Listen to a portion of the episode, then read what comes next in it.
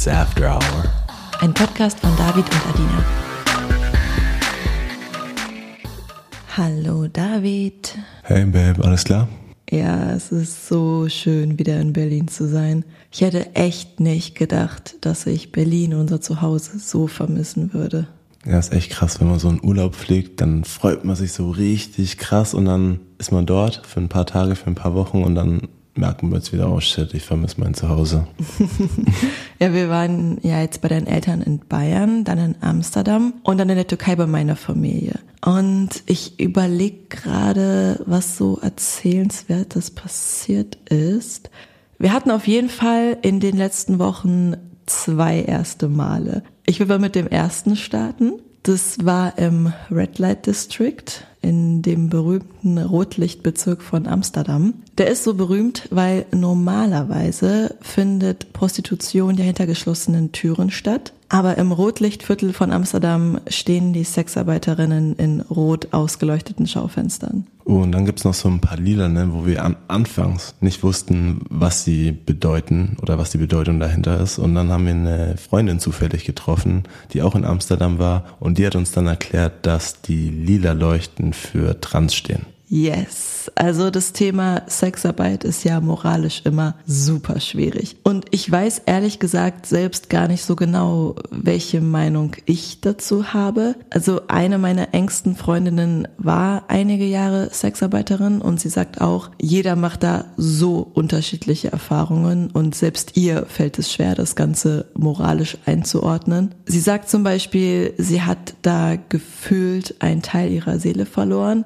aber sie vermisst auch ein bisschen die Zeit, weil es war schon echt geil, so viel Cash zu haben. Also sie hat sich da dumm und dämlich verdient in der Zeit. Und das Ding ist ja auch, selbst wenn die Arbeitsbedingungen sehr gut und der Job selbstbestimmt und aus freien Stücken ausgeübt wird, stellt sich am Ende immer noch die Frage, wie freiwillig ist Arbeit im Generellen? Also ist Arbeit freiwillig, wenn ich die Wahl habe zwischen mehreren Berufen und ich mich für diesen entscheide?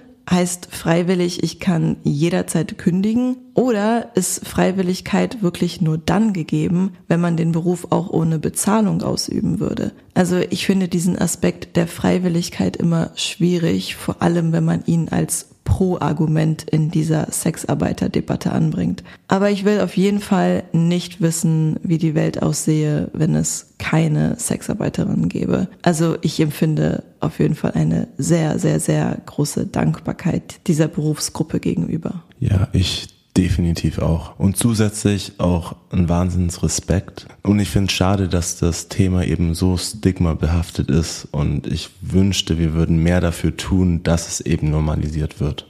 Ja, definitiv. Nun ist es ja so, dass ich schon sehr, sehr lange diesen einen Traum hatte, mit dir gemeinsam mal zu einer Sexarbeiterin zu gehen. Und ich dachte mir, wenn nicht in Amsterdam, wo dann? Und ich finde, wir haben es geschafft, eine kleine, schöne Erfahrung zu haben, die wir mit unserem Gewissen definitiv vereinbaren können und die sich für mich auch moralisch gar nicht verwerflich angefühlt hat. Also zum einen haben wir uns eine Frau aus der Kategorie MILF rausgesucht, würde ich mal sagen. Also wir waren uns sicher, die ist keine 20 mehr und die weiß, was sie tut. Das war uns erstmal wichtig. Und dann dachten wir, dass wenn es uns wirklich nur um die Erfahrung geht, dann reicht es ja auch, wenn sie dir einfach nur einen runterholt, ich dabei zuschauen darf und wir sie sehr fair dafür bezahlen. Also ich glaube, wir haben ihr dann 200 Euro gegeben und selbst wenn sie davon 50 Prozent abgeben muss, finde ich 100 Euro für einen Handjob voll okay. Würde ich auch machen.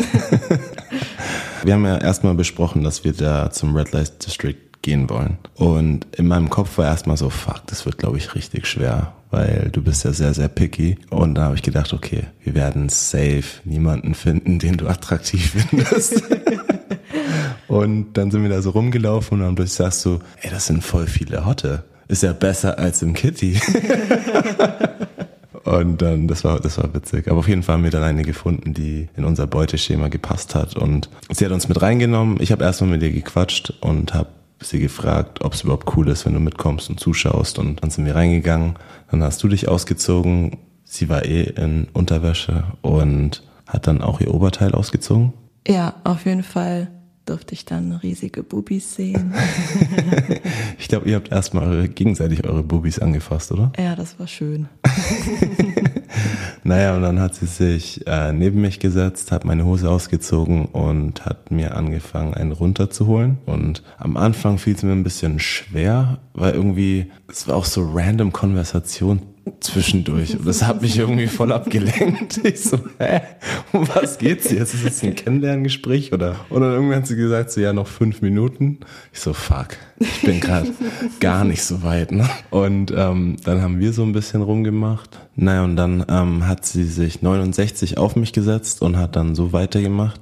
Und dann hat sie was ganz Schlaues gemacht. Sie hat ein bisschen über sexuelle Dinge geredet, was mir sehr geholfen hat. Sie hat dann angefangen mit, dass sie auch einen Mann hat und mit ihm in Kinky Clubs geht und auch mit Strap-on Action macht und sie dich gerne mit Strap-on nehmen würde und dann ist man so ein bisschen ins Kopfkino gekommen und dann ist es, habe ich es wirklich geschafft, in fünf Minuten zu kommen. Da war ich selbst stolz auf mich und ja, das war dann so, so das ganze Event. Das war eigentlich echt cool, hat Spaß gemacht. Ich glaube, wir haben da uns echt eine rausgesucht, die voll unseren Vibe getroffen hat. Ansonsten haben wir in Amsterdam noch ziemlich viel gesmoked mal wieder, beziehungsweise eigentlich auch nicht. Also wir haben uns direkt am ersten Tag drei Gramm gekauft und haben in diesen drei Tagen dort gerade mal 0,5 davon geraucht. Das war so stark, das Zeug. Und da wir in den letzten Monaten so wenig gesmoked haben, hat das richtig reingehauen. Mir war es auch teilweise ein bisschen zu viel, muss ich sagen. Also ich hasse es ja sowieso, so richtig high zu sein. Ich finde das echt unangenehm. Ich mag es gerne einfach nur so leicht, so ein ganz bisschen zu fliegen.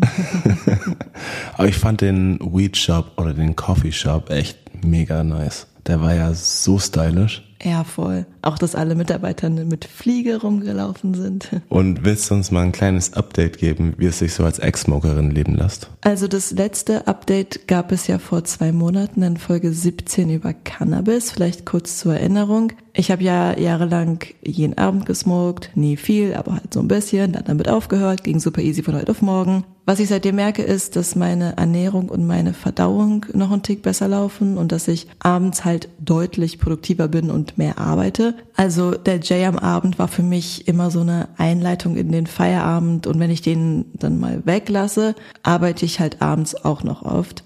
Hat so alles seine Vor- und Nachteile. Aktuell wahrscheinlich hauptsächlich Vorteile für mich. Also ich finde echt gut, dass wir jetzt mittlerweile so wenig smoken. Aber ich freue mich auch schon wieder auf unser eigenes Weed. Also auf unserem Balkon wachsen gerade wieder einige kleine süße Pflänzchen. Bin mal gespannt, wie die sich die nächsten Wochen noch so entwickeln. Ja, ich bin auch mal gespannt, wie die sich so weiterentwickeln. Aber ich bin mir ziemlich sicher, dass die echt richtig nice werden.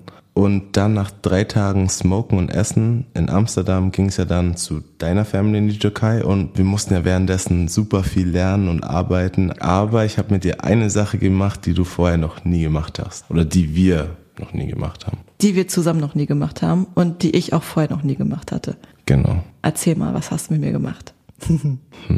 ich habe dich im Meer gefickt. Es war so geil. Wir wurden einfach eins mit der Natur. Durch die Wellen ging ich immer automatisch hoch und runter und es war irgendwie noch besser als im Pool oder am Whirlpool. Es hat einfach ultra viel Spaß gemacht. Wir haben auch total viel gelacht, weil die Wellen teilweise so stark waren, dass sie uns beide so umgehauen haben. Oh man, es war einfach perfekt. Ich weiß noch nicht, ob man es so oft machen sollte. Also man sollte jetzt wahrscheinlich nicht jeden Tag ins Meer gehen und dort Sex haben. Wegen dem pH-Wert? Wegen Salzgehalt und sind ja auch Fischis da und so. Boah, eine Sache noch aus Amsterdam, die ich kurz erzählen will. Mhm. Du hattest mal im Lab einen kennengelernt, der in Amsterdam wohnt. Und als wir dort waren, hatten wir geplant, einen Abend mit dem feiern zu gehen. Er hat dann einen Club rausgesucht, bei dem er meinte, dass der zwar jetzt nicht so ist wie die, die wir aus Berlin gewohnt sind, aber das ist schon so der coolste Club Amsterdams. Wir hatten uns auch für den Abend extra Outfits mitgenommen und ich hatte richtig Bock auf Party. Eintritt kostete 25 Euro pro Person und Pluspunkt war auf jeden Fall, dass es Schließfächer gab, in denen man seinen Kram verstauen kann. Also das kannte ich gar nicht vorher von Clubs. Außer im Schwutz. Im Schwutz gibt's das auch, ne? Echt? Da waren Schließfächer? Mhm. Kann ich mich gar nicht dran erinnern. Also das finde ich ist ein Feature, was eigentlich jeder Club haben müsste. Ja, finde ich eigentlich auch, weil da muss man sich nicht ewig anstellen für Garderobe. Und man kann halt seinen Kram zum Tanzen einfach dort lassen. Wenn man richtig abgehen will auf dem Dancefloor, dann nervt ja auch eine Tasche und ein Handy und alles Mögliche. Stimmt. Ja, nur war es so, dass wir schon so beim Reingehen gemerkt haben, dass es irgendwie eine komische Crowd ist. Also die hatten alle einfach Jeans und T-Shirt mit weißen Sneakern an. So, wieso kommt man hier rein mit weißen Sneakern? also ich bin ja auch immer team komfortabel bei Outfits. Aber ich finde, wenn man feiern geht, dann kann man sich auch so ein bisschen Mühe geben. Die Leute waren aber an sich extrem nett und höflich und zuvorkommend. Also im Grunde genommen hat man sich schon wohl gefühlt, aber ich habe den Vibe einfach nicht gefühlt, weil es war irgendwie ein bisschen langweilig. Also die Outfits waren halt wie gesagt langweilig, die Musik war relativ eintöniger, softer Techno, ein bisschen funky auch und dann ist mir erst aufgefallen, wie heftig verwöhnt ich jetzt bin, was Clubs angeht. Also wenn ich schon auf meinen Schlaf verzichte, dann will ich dafür auch eine heftige Musikanlage, sexy Outfits um mich herum und irgendeine besondere Location. Ja, wollte ich nur mal gesagt haben, weil ich Berlin jetzt noch ein bisschen mehr zu schätzen weiß. Ich meckere ja oft über die Stadt, aber es gibt schon wirklich viele Vorzüge.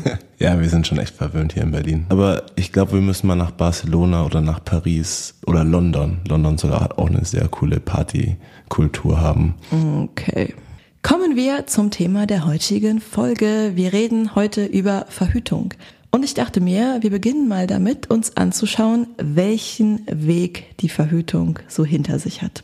Es ist so, bereits Jahrtausende vor unserer Zeitrechnung gab es die ersten Verhütungsmethoden. Eine der ältesten Überlieferungen stammt dabei aus dem Jahr 3000 vor Christi. Damals wurde wie auch heute noch mit einer mechanischen Barriere, also einer Art Kondom gearbeitet. Magst du mal raten, was dafür damals verwendet wurde? Vielleicht hast du ja schon mal davon gehört. Äh, ähm, es gab doch so Papyrusrollen. Hm. Vielleicht irgendwie so, eine, so, ein, so, ein, so ein Stück Papier oder so. Das würde ich auch eher nehmen als das, was hier verwendet würde. Die ersten Kondome 3000 vor Christi waren nämlich alles andere als vegan. Man hat Tierdärme verwendet oder Schwimmblasen von Fischen. Hardcore, oder? Stehe ich drauf. Mein neuer Fetisch. Abartig, ey. Aber kommen wir zum alten Ägypten. Jetzt wird's nämlich richtig eklig. Da haben sie sich nämlich ein Gemisch aus Krokodilkot und gegorenem Pflanzenschleim auf den Muttermund aufgetragen. Was? Yep. Einerseits bildete das eine mechanische Barriere, ähnlich wie bei einem Diaphragma. Andererseits enthält der Krokodilkot chemische Inhaltsstoffe, die das Scheidenmilieu insoweit beeinflussen, dass die Beweglichkeit der Spermien eingeschränkt wird. Und diese Methode der Verhütung hat sich aufgrund ihrer Wirksamkeit damals echt lange bewährt. Also auf Hygiene haben die komplett geschissen, was? Im wahrsten Sinne des Wortes. Yo. Im antiken Griechenland gab es etwas weniger wirksame Methoden, wie beispielsweise bestimmte sexuelle Stellungen oder irgendwelche heiligen Amulette, die beschworen wurden. Oder, auch echt süß, das Herausniesen des Spermas nach dem Sex. Eine etwas fortschrittlichere Verhütungsmethode der Griechen war eine Art der chemischen Verhütung. Dabei wurde ein Schwämmchen in einem Pflanzenmix getränkt und vaginal eingeführt. Benutzt wurden dafür unter anderem Granatapfelkerne, Pflanzenwurzeln wie Ingwer, Honig, Salzlake, Essig oder Olivenöl. Und auch diese Zutaten wirken durch eine Beeinflussung des Säurebasengleichgewichts im Scheidenmilieu und beeinflussen somit dann die Beweglichkeit der Spermien. Im Mittelalter empfahl man auch der Frau nach dem Geschlechtsverkehr siebenmal zu niesen und sich mit angezogenen Knien hinzusetzen. Also hier wieder das Thema des Niesens. Männer sollten den Penis mit Bleiweiß und Zedernöl einreiben und generell hat man in allen zeitlichen Epochen, die darauf folgten, viel an dem Kondom aus Schafsdarm festgehalten. Neue Methoden gab es dann erst wieder im 19. Jahrhundert. Da war eine Scheidenspülung nach dem Geschlechtsverkehr eine häufig verwendete Verhütungsmethode. Dazu wurde eine Flüssigkeit mit so diversen Spermien abtötenden Substanzen mit Hilfe eines Schlauchs vaginal eingeführt und anschließend ausgeschieden, um eben diese Spermien auszuspülen. Ebenfalls im 19. Jahrhundert gab es dann auch endlich Kondome aus Baumwolle oder Leinen. Sowohl die Wirkung als auch der Komfort waren aber weiterhin nicht so optimal. Zum Glück wurde aber 1834 die Vulkanisation erfunden, also das Verfahren zur Herstellung von Gummi und somit konnte 1855 das erste Kondom aus Gummi hergestellt werden. 25 Jahre später, also eine ganz schön lange Weile, 1880 war es dann möglich, in Deutschland Gummikondome zu kaufen. In etwa zu der Zeit wurde auch zum ersten Mal mit Sterilisation zur Verhinderung einer Schwangerschaft experimentiert. 1850 bei Frauen, 1890 bei Männern und zu der Zeit, also gegen Ende des 19. Jahrhunderts, wurde das erste Diaphragma entwickelt. Das gibt es ja auch heute noch. Dabei handelt es sich um eine Kombination von mechanischer und chemischer Verhütung, wobei eine Kappe aus Silikon den Muttermund versperrt und diese Kappe badet zusätzlich in so einem spermienhemmenden Gel. Wir sind ziemlich weit gekommen als Menschheit, würde ich sagen. Von Krokodilkot bis zu Diaphragma. Es hat sich auf jeden Fall schon viel getan. Nun sind wir zeitlich im 20. Jahrhundert. 1920 wurde die erste Spirale erfunden, die in die Gebärmutter eingesetzt wird. Damals handelte es sich um einen Ring, der mit Silberdraht umwickelt wurde und bis in die 60er Jahre verwendet wurde. Heutzutage gibt es da ja auch ganz verschiedene Modelle, beispielsweise die mit Kupfer wirken oder hormonell wirken. Was noch 1920 passiert ist, es wurden unabhängig voneinander in Japan und in Österreich zwei sehr ähnliche Methoden zur Berechnung der fruchtbaren Tage im weiblichen Zyklus veröffentlicht. Daraus hat sich eine Verhütungsmethode ergeben, die auf der Berechnung dieser fruchtbaren Tage beruht. Das Prinzip der fruchtbaren und unfruchtbaren Tage ist ja auch heute noch Basis von natürlicher Verhütung, wie beispielsweise mit der Temperaturmethode, nur dass die noch deutlich exakter und zuverlässiger ist. Bleiben wir noch mal kurz in den 60ern. 1961 1990 kam die erste Anti-Baby-Pille auf den Markt in Deutschland. Dann kam es auch zu dem sogenannten Pillenknick, also die stark sinkende Geburtenrate ab etwa Mitte der 60er Jahre. Und die bisher letzte große Errungenschaft in Sachen Verhütung stellt die Zulassung der Pille danach im Jahre 1985 in Deutschland dar. Auch wenn sie jetzt genau genommen kein Verhütungsmittel im eigentlichen Sinne ist. Bis 2015 konnte das Präparat in Deutschland nur mit einem entsprechenden Rezept in den Apotheken legal erworben werden. Jetzt seit 2015 ist die Rezeptpflicht für die Pille danach aufgehoben um einfach die Hemmschwelle der Verfügbarkeit dieses Präparats deutlich zu senken, was ich sehr, sehr gut finde. Ich finde es auch so krass, dass irgendwie die ganzen Verhütungsmethoden erstmal bei den Frauen getestet werden und war ja mit der Pille genauso. Also du hast die ja auch genommen. Wie war deine Erfahrung damit? Gott, dieses Thema ist so groß. Ähm, ich weiß gerade gar nicht, wo ich anfangen soll.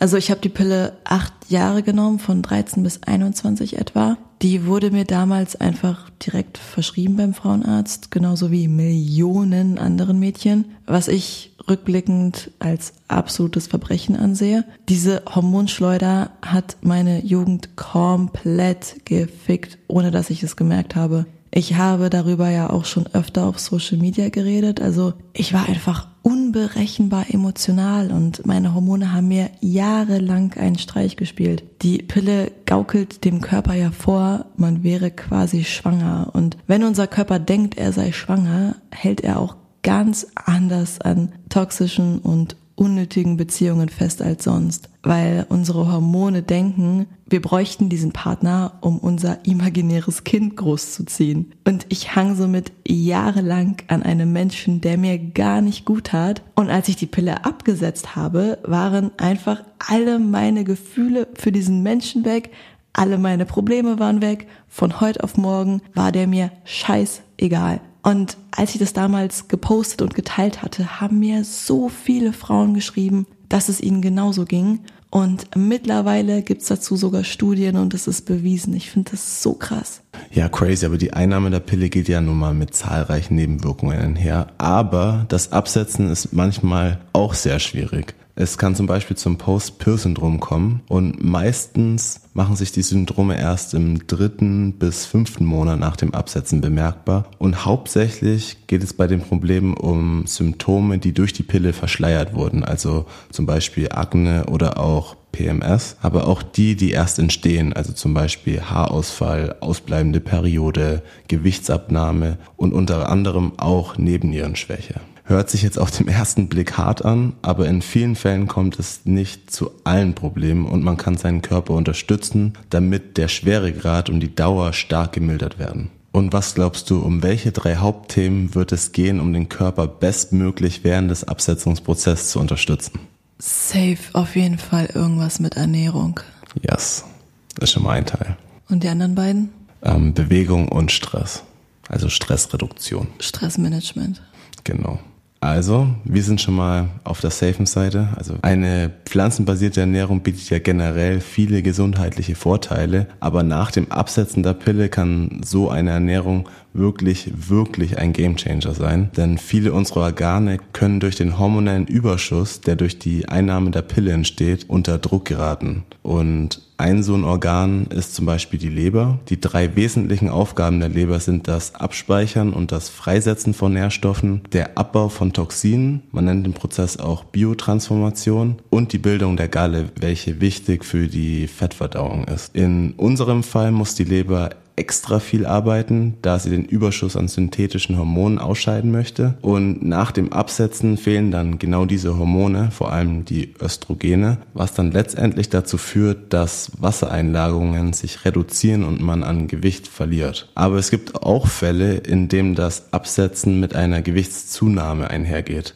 Also es kann wirklich beides passieren, man weiß es nicht. Und um die Leber zu unterstützen, kann man zum einen inulinreiche Lebensmittel zu sich nehmen. Dazu gehören zum Beispiel Artischocken oder auch die Schwarzwurzel, aber auch Kreuzblütler wie Brokkoli, Rosenkohl und Grünkohl haben einen positiven Einfluss darauf. Und nicht zu vergessen ungesättigte Fettsäuren in Form von pflanzlichen Ölen und Nüssen. Als Extra kann man seine Leber auch mit einem Leberwickel verwöhnen und die sollte man besten mittags oder nachmittags. Man kann es auch abends noch machen, aber in der Früh hat es nicht so einen krassen Effekt auf die Leber und ausreichend trinken und versuchen so wenig wie möglich neue leberbelastende Giftstoffe zu sich zu nehmen, wie Alkohol, raffinierter Zucker oder auch manche Medikamente. Und das zweite Organ, welches stark von der Pille beeinflusst wird, sind die Nebennieren. Sie produzieren eine Vielzahl an Hormonen, also es ist unsere kleine Hormonfabrik. Unter anderem werden da Androgene, also unsere Sexhormone, aber auch Glukokortikoide wie Cortisol und noch so einige mehr gebildet. Und mit dem Einnehmen der Pille fluten wir den Körper mit synthetischen Sexualhormonen und dabei geht unsere Nebenniere in Standby und produziert keine bis kaum eigene Androgene, weil es ja schon so viel im Überfluss gibt. Und das ist der Grund, warum die Libido oftmals stark leidet, wenn man die Pille nimmt. Naja, und nach dem Absetzen kann es dann erstmal etwas dauern, bis die Nebenniere wieder aktiver wird und der Hormonhaushalt sich wieder normalisiert. Und in dieser Phase kann es dann auch zu einem Rebound-Effekt kommen, bei dem dann überdurchschnittlich viele Androgene Östrogene produziert werden und ein Testosteronüberschuss, weil Testosteron ist ein Androgen, hat dann meistens zur Folge einen Haarausfall, vermehrte Körperbehaarung oder auch Akne. Man kann seine Nebenniere unterstützen, indem man darauf achtet, dass langkettige Kohlenhydrate zu sich genommen werden. Langkettige Kohlenhydrate werden langsamer verdaut und es kommt zu einer flacheren Insulinausschüttungskurve und Cortisol ist einer der Gegenspieler und wird somit auch weniger ausgeschüttet. Also less Stress für die Nebenniere. Zusätzlich kann man noch täglich Probiotika zu sich nehmen, um einfach seine Darmflora zu stärken. Und das letzte Organ, welches ich unbedingt noch erwähnen möchte, ist die Schilddrüse. Durch die Einnahme der Pille neigt sie oftmals zur Unterfunktion. Man fühlt sich dann müde, kalt und antriebslos. Und Selen und Jod sind wichtige Spurenelemente für eine gesunde und funktionsfähige Schilddrüse. Und Nüsse und Vollkorn und Hülsenfrüchte helfen, den Bedarf zu decken. Okay, das war jetzt sehr detailliert. Finde ich gut, weil wahrscheinlich hört hier auch gerade jemand zu, der gerade noch die Pille nimmt. Und du hast gerade eine sehr schöne Anleitung gegeben, wie man sie am besten absetzt. Yes, das war mir wichtig. Mir ist auch noch eine Sache wichtig, was die Pille angeht.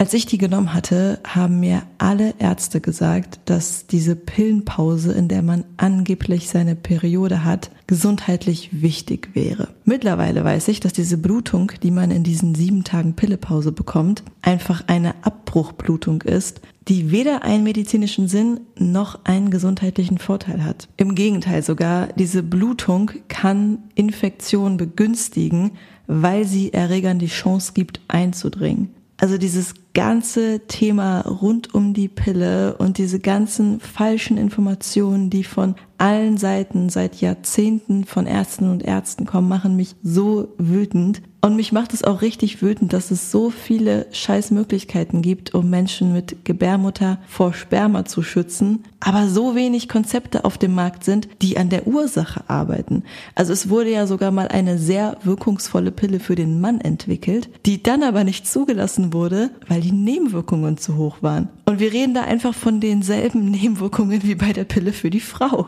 Ja, ich finde das auch so crazy. Ich finde auch so crazy, dass trotz diesen ganzen Nebenwirkungen, dass das noch erlaubt ist, die Pille überhaupt zu verschreiben. Momentan gibt's ja nur leider zwei Verhütungsmethoden für den Mann. Das ist entweder man greift zum klassischen Kondom oder man führt eine Vasektomie durch. Kondome sind ja der Standard. Sie sind auf Platz fünf der sichersten Verhütungsmethoden, aber sind auch gleichzeitig ein wichtiger Schutz für STDs. Und wie zuverlässig die verschiedenen Verhütungsmethoden sind, wird mit dem Pearl Index angegeben. Magst du uns mal kurz erklären, was das ist? Also der Pearl Index ist ein Maß für die Wirksamkeit bzw. Zuverlässigkeit von Verhütungsmethoden und gibt an, wie viele von 100 Menschen im gebärfähigen Alter, die die Methode angewendet haben, innerhalb eines Jahres schwanger wurden. Also je geringer der Wert, desto sicherer die Verhütungsmethode. Zum Vergleich, ohne jegliche Verhütungsmethode liegt der Wert bei 85. Also 85 von 100 Menschen im gebärfähigen Alter werden ohne Verhütungsmethode innerhalb eines Jahres im Durchschnitt schwanger. Und das Kondom hat einen Pearl-Index von 2 bis 12. Die Spanne ist da so groß, weil man bei dem Kondom selbst dafür verantwortlich ist, dass es richtig sitzt. Und Menschen neigen zu Fehlern, auch zu Flüchtigkeitsfehlern, gerade wenn sie geil sind. Und natürlich gibt es ja auch immer das Risiko, dass es kaputt gehen kann. Dann gibt es ja auch noch das Femidom, also das Kondom für Frauen, ist mit einem Pearl-Index von 5 bis 25 aber auch nicht sehr sicher. Und mit einem Pearl-Index von 0,1 ist die Vasektomie auf Platz 1 der Verhütungsmethoden. Also wie viele Frauen werden trotz der sichersten Verhütungsmethode schwanger, wenn du jetzt umrechnest? Ne, 0,1 sind eine von 1000. Mathe-Genie. Und kostentechnisch muss man dann ungefähr mit 400 bis 750 Euro rechnen, also ist schon happig. Und wichtig ist auch noch, dass man es oftmals nicht rückgängig machen kann. Also es gibt ein Verfahren, mit dem man es rückgängig machen kann, aber in den meisten Fällen klappt es einfach nicht. Ja, ich find's krass, du meintest ja sogar, dass Vasektomie schon ein Gedanke war, mit dem du gespielt hast, weil du einfach einmal eine Situation hattest, die echt nicht ohne war. Magst du mal erzählen? Ja, es war crazy. Also ähm, bei dir ist alles crazy heute. Ja, das war heute ist alles crazy. Auf jeden Fall.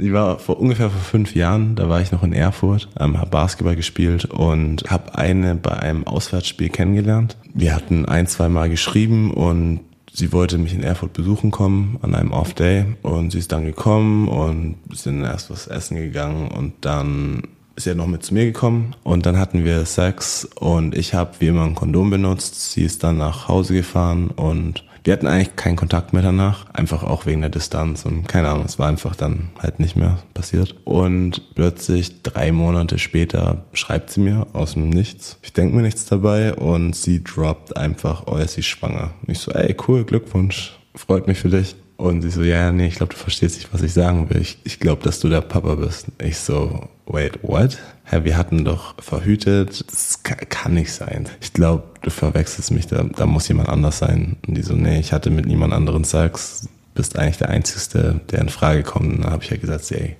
geh nochmal in dich. Ich kann mir nicht vorstellen, dass es ich bin, aber wenn es wirklich der Fall ist, dann komme ich mal besuchen und wir reden darüber. Auf jeden Fall ist sie dann, hm, ich glaube, eine Woche später wiedergekommen und wir haben geredet und ich habe ihr gesagt, ich bin noch nicht ready, ich spiele Basketball, ich weiß gar nicht, ob ich nächstes Jahr noch in Deutschland sein werde. Ich bin einfach nicht ready. Und sie hat aber gesagt, so ja, sie ist jetzt 29, 30, irgendwie sowas und hat gesagt, so sie will auf keinen Fall abtreiben. Vor allem auch mit dem Risiko, weil sie ja irgendwie gesagt hat, die Ärzte haben schon irgendwie gemeint, dass sie Schwierigkeiten hat, schwanger zu werden, wegen irgendwelchen Komplikationen. Und das ist wie so ein Wunder und sie will das definitiv nicht abtreiben. Und dann danach einer Abtreibung ist die Chance, dass man schwanger wird, ja noch geringer. Deswegen hat sie jetzt, sie will es auf jeden Fall behalten und dann hatten wir halt ultra Streit. Dann habe ich halt gemerkt, das ist echt scheiße. Als Mann hast du echt die Arschkarte gezogen, weil ich habe gedacht, ich habe verhütet, aber es ist halt trotzdem passiert und ich so, fuck, was mache ich jetzt? Irgendwann habe ich dann gesagt, okay, ich muss meine Eltern irgendwie verständigen, die wir nicht abtreiben. Vielleicht haben die irgendeine Idee.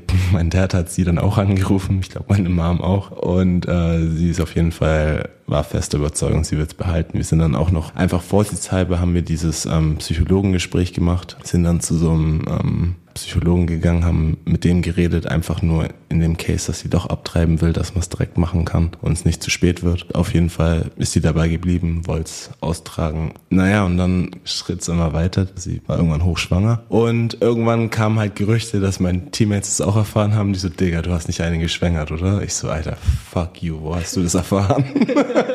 das war mir so unangenehm. Und naja, dann wurde ich natürlich ultra aufgezogen und keine Ahnung. Es war ultra unangenehm. Auf jeden Fall hat dann mein Dad sogar angeboten, ins Krankenhaus zu kommen, als dann fast zu weit war. Wollte sie aber nicht und ich hatte auch keine Zeit, weil ich ein Spiel hatte. Naja, und dann war das Baby auf der Welt und dann bekomme ich ein Bild und das Baby war asiatisch. ich war nicht der Papa. Also es war, sie hat mir dann auch eine lange Nachricht geschrieben, hat sich entschuldigt und keine Ahnung. Aber es war halt für mich so, Alter, was bist du für eine, die, die mir nicht sagt, dass es auch sein könnte, dass es ein anderer Papa sein könnte. Auf jeden Fall, ja, danach war erstmal eine kurze Zeit, wo ich mir gedacht habe, so ja, nee, ich habe keinen Sex mehr und werde ein Kloster joinen und ja, das muss schon echt mies sein, wenn man so wenig Möglichkeiten hat, sich selbst vor Kindern zu schützen. Du hast ja, also mehr als das kannst du ja nicht machen. Kondom ja. benutzen, darauf achten, dass der Sperma da drin landet. Und was halt auch voll wichtig ist, dass man sein Sperma in dem Kondom auch wieder mitnimmt, falls man zu wem anders geht. Weil es gibt auch ganz viele Frauen, die versuchen, sich das Sperma doch im Nachhinein einzuführen und dann schwanger zu werden. Ob das funktioniert, weiß ich nicht, wahrscheinlich nicht, aber. Doch, das kann funktionieren. Das machen halt wirklich viele. Kenne ich auch einige. Ja, kenne ich auch einige. Vor allem in den USA die Babymamas von den Sportlern sein wollen. Also es ist echt krass. Naja, aber es gibt ja noch ein paar experimentelle neue Methoden, die jedoch alle noch nicht zugelassen sind. Das erste und wahrscheinlich coolste, was ich entdeckt habe, ist ein Samenleiterventil, mit dem es auf Knopfdruck möglich ist, den Samenleiter zu öffnen und dann auch wieder zu schließen. Und nach der Sperre dauert es circa drei Monate, bis man dann babylos Sex haben kann. Und 24 Stunden nach dem Öffnen kann das Babymachen wieder losgehen. Babylos Sex haben. Aber bisher hat nur der Erfinder selbst, äh, Clemens Bimmel heißt er, das Ventil eingesetzt bekommen und man wartet immer noch auf eine erste Studie und Forschungsgelder für die klinischen Versuche gibt es auch noch nicht. Dann bin ich noch auf ein Verhütungsgel, das Vasalgel gestoßen. Man injiziert es direkt in den Samenleiter und es fungiert dort als Filter für die Spermien und nach zehn Jahren löst es sich einfach von selbst auf aber man kann es auch vorzeitig durch eine weitere Spritze rückgängig machen. Es wurde auch schon erfolgreich an Tieren getestet, die dann auch babylos Sex haben können, aber mit Nebenwirkungen. Oftmals kam es zu einem irreversiblen Schluss des Samenleiters und Entzündungen im Hoden und da ist eine Zulassung noch sehr weit entfernt, denke ich mal. Die wohl kostengünstigste Methode, die mir begegnet ist, ist das Hodenbad. Die Methode basiert darauf, die Temperatur der Hoden zu erhöhen, da die Temperatur entscheidend ist für die Funktionsfähigkeit. Und Fun Fact, deswegen hängen die Hoden außerhalb der Höhle und sind zwei bis vier Grad Celsius kühler. Und für einen ausreichenden Effekt wird empfohlen, das Hodenbad drei Wochen lang täglich für 45 Minuten durchzuführen. Und dabei sollte das Wasser konstant heißer als 45 Grad sein und die Hoden vollständig unter Wasser getaucht. Dabei können kleine Gewichte auch an die Hoden angebracht werden, einfach um die im Wasser zu senken, dass sie wirklich nicht rauskommen. Können wir das bitte mal machen? Das klingt so süß. Ich für kleine Gewichte an deine Hoden hängen. Ah, ja, aber die Experten sind sich eben uneinig, wie lange dieser Effekt dann anhält. In einigen Studien ist die Rede von sechs Monaten, in anderen von vier bis sechs Wochen. Und eine andere Theorie besagt sogar, dass die Wärme die Spermienproduktion nur um 30 bis 60 Prozent verringert und somit nicht zwingend zu einer Unfruchtbarkeit führt. Ich stell's mir auf jeden Fall echt süß vor wie wir dann abends vorm Fernsehen sitzen mit so einem kleinen Wasserbad und so ein paar Gewichten an deinen Hoden. Aber das Ding ist halt 45 Grad, ist echt heiß, ne? Ich verhüte ja aktuell seit mittlerweile sechs Jahren mit der Jaides. Das ist eine Hormonspirale. Mein Gynäkologe hatte mir damals gesagt, die würde anders als die Pille nur lokal wirken. Das ist Quatsch, aber im Gegensatz zur Pille wird bei der Hormonspirale der Eisprung nicht unterdrückt und die Hormonmenge ist generell geringer als bei der Pille. Trotzdem gehen auch mit der Hormonspirale Nebenwirkungen einher. Ich glaube, ich habe auch schon mal hier irgendwann im Podcast kurz angesprochen, dass ich meine Hormone mal habe checken lassen, um die Auswirkungen von acht Jahre Pille und sechs Jahre Spirale mir mal anzuschauen. Also bei mir sind die Werte für Testosteron, DHEA und Östradiol in Ordnung, aber mein Progesteron-Östradiol-Quotient ist katastrophal, weil mein Progesteronwert deutlich zu niedrig ist. Und wenn man hormonell verhütet, dann ist eben dieser Progesteronwert oft zu niedrig. Und es kann auch nach dem Absetzen einer hormonellen Verhütungsmethode bis zu drei Jahre dauern, bis der sich wieder erholt. Magst du mal kurz erklären, wofür wir dieses Progesteron brauchen, wozu wir das haben? Yes. Progesteron zählt zu den sogenannten Gestagenen und schafft während des Zyklus die besten Voraussetzungen für eine mögliche Einnistung einer befruchteten Eizelle und es ist deshalb super wichtig für eine Schwangerschaft. Und nach dem Eisprung steigt das Progesteron schlagartig an und bleibt erhöht, wenn eine Befruchtung erfolgt ist. Dabei trägt es vor allem dazu bei, die Schwangerschaft aufrechtzuerhalten und wenn keine Befruchtung stattgefunden hat, fällt der Progesteronspiegel wieder ab und löst die Regelblutung aus. Und Progesteron ist auch super wichtig für die Knochenstabilität und steigert die Kollagenbildung und ein zu niedriger Spiegel von Progesteron, wie es bei dir der Fall ist, kann außerdem zu PMS-Symptomen führen. Und seitdem ich weiß, dass meine Hormone so durcheinander sind, möchte ich die Spirale eigentlich ziehen lassen. Also die, die ich jetzt drin habe, müsste sowieso bald ausgetauscht werden. Und dieses Austauschen beziehungsweise Einsetzen oder rausholen ist halt auch so eine Sache. Ich habe das beim ersten Mal ohne Narkose gemacht und bin vor Schmerzen bewusstlos geworden. Und als sie vor drei Jahren ausgetauscht werden musste, hatte ich mich dann für eine Vollnarkose entschieden. Und das ist halt auch einfach scheiße teuer jedes Mal. Also um die 600 Euro insgesamt. Und das Einzige, weshalb ich aber noch so ein bisschen an der Hormonspirale hänge, ist einfach ihr Pearl-Index, weil die mit einem Index von 0,16 zu den sichersten Verhütungsmethoden gehört und schwanger werden wäre momentan wirklich extrem schlimm für mich. Ich habe da absolut keinen Bock drauf. Und da dieser Progesteronwert eben mehrere Jahre braucht, um sich zu erholen, könnte ich auch noch nicht mal mit dieser Temperaturmethode verhüten, weil Progesteron im Körper auch für Wärme zuständig ist und diese Wärme misst eben diese Temperaturmethode und wenn ich keinen normalen Progesteronwert habe, fällt diese Temperaturmethode für mich erstmal aus, bis sich der wieder erholt hat. Deshalb, wenn ich die Spirale wirklich ziehen lasse in ein paar Monaten und mir keine neue einsetzen lasse, müssten wir dann wirklich erstmal mit Kondom verhüten. Und jetzt verhüten wir auch öfter mit Kondom, wenn die Ergebnisse vom Test auf STDs noch nicht da sind. Aber wenn man gezwungen ist, immer ein Kondom zu benutzen, dann fallen eben auch solche kleinen Abenteuer wie spontan Sex im Meer weg. Und was eigentlich mit der Verhütung mit Kupfer, also Kupferbälle, Kupferspiralen etc.?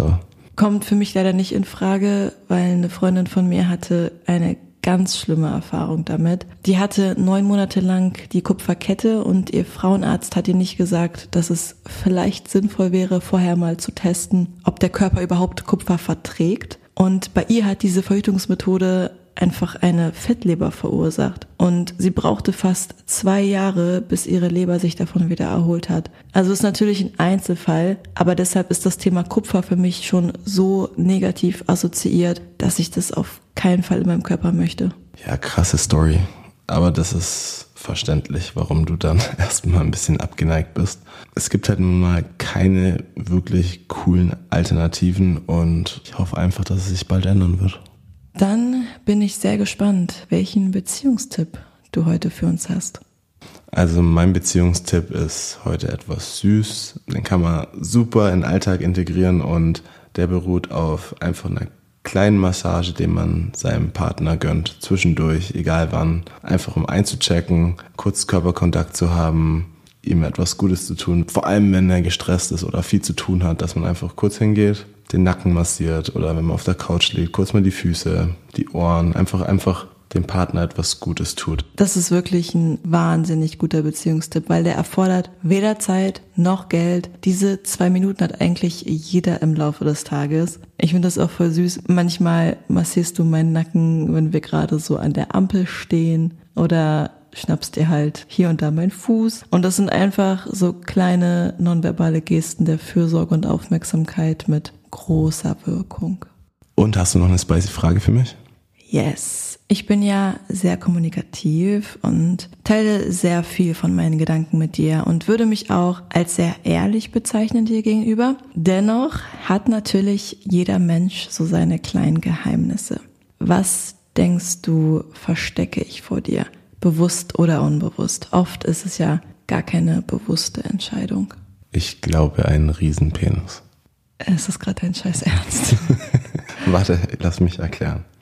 Jetzt bin ich gespannt. Weil manchmal kommen wir in so einen Redefluss, in Gespräche und dann fühlt sich an, als ob ich mit meinem Bro rede. Du hast manchmal so eine richtig krasse masculine Energy und dann plötzlich auf einmal switchst du und bist wieder ein Mädchen, eine Frau. Und dann denke ich mir so, warte mal, warte mal, ist so ein Verwirrungsfaktor. Und deswegen denke ich manchmal, versteckst du einfach einen Riesenpenis.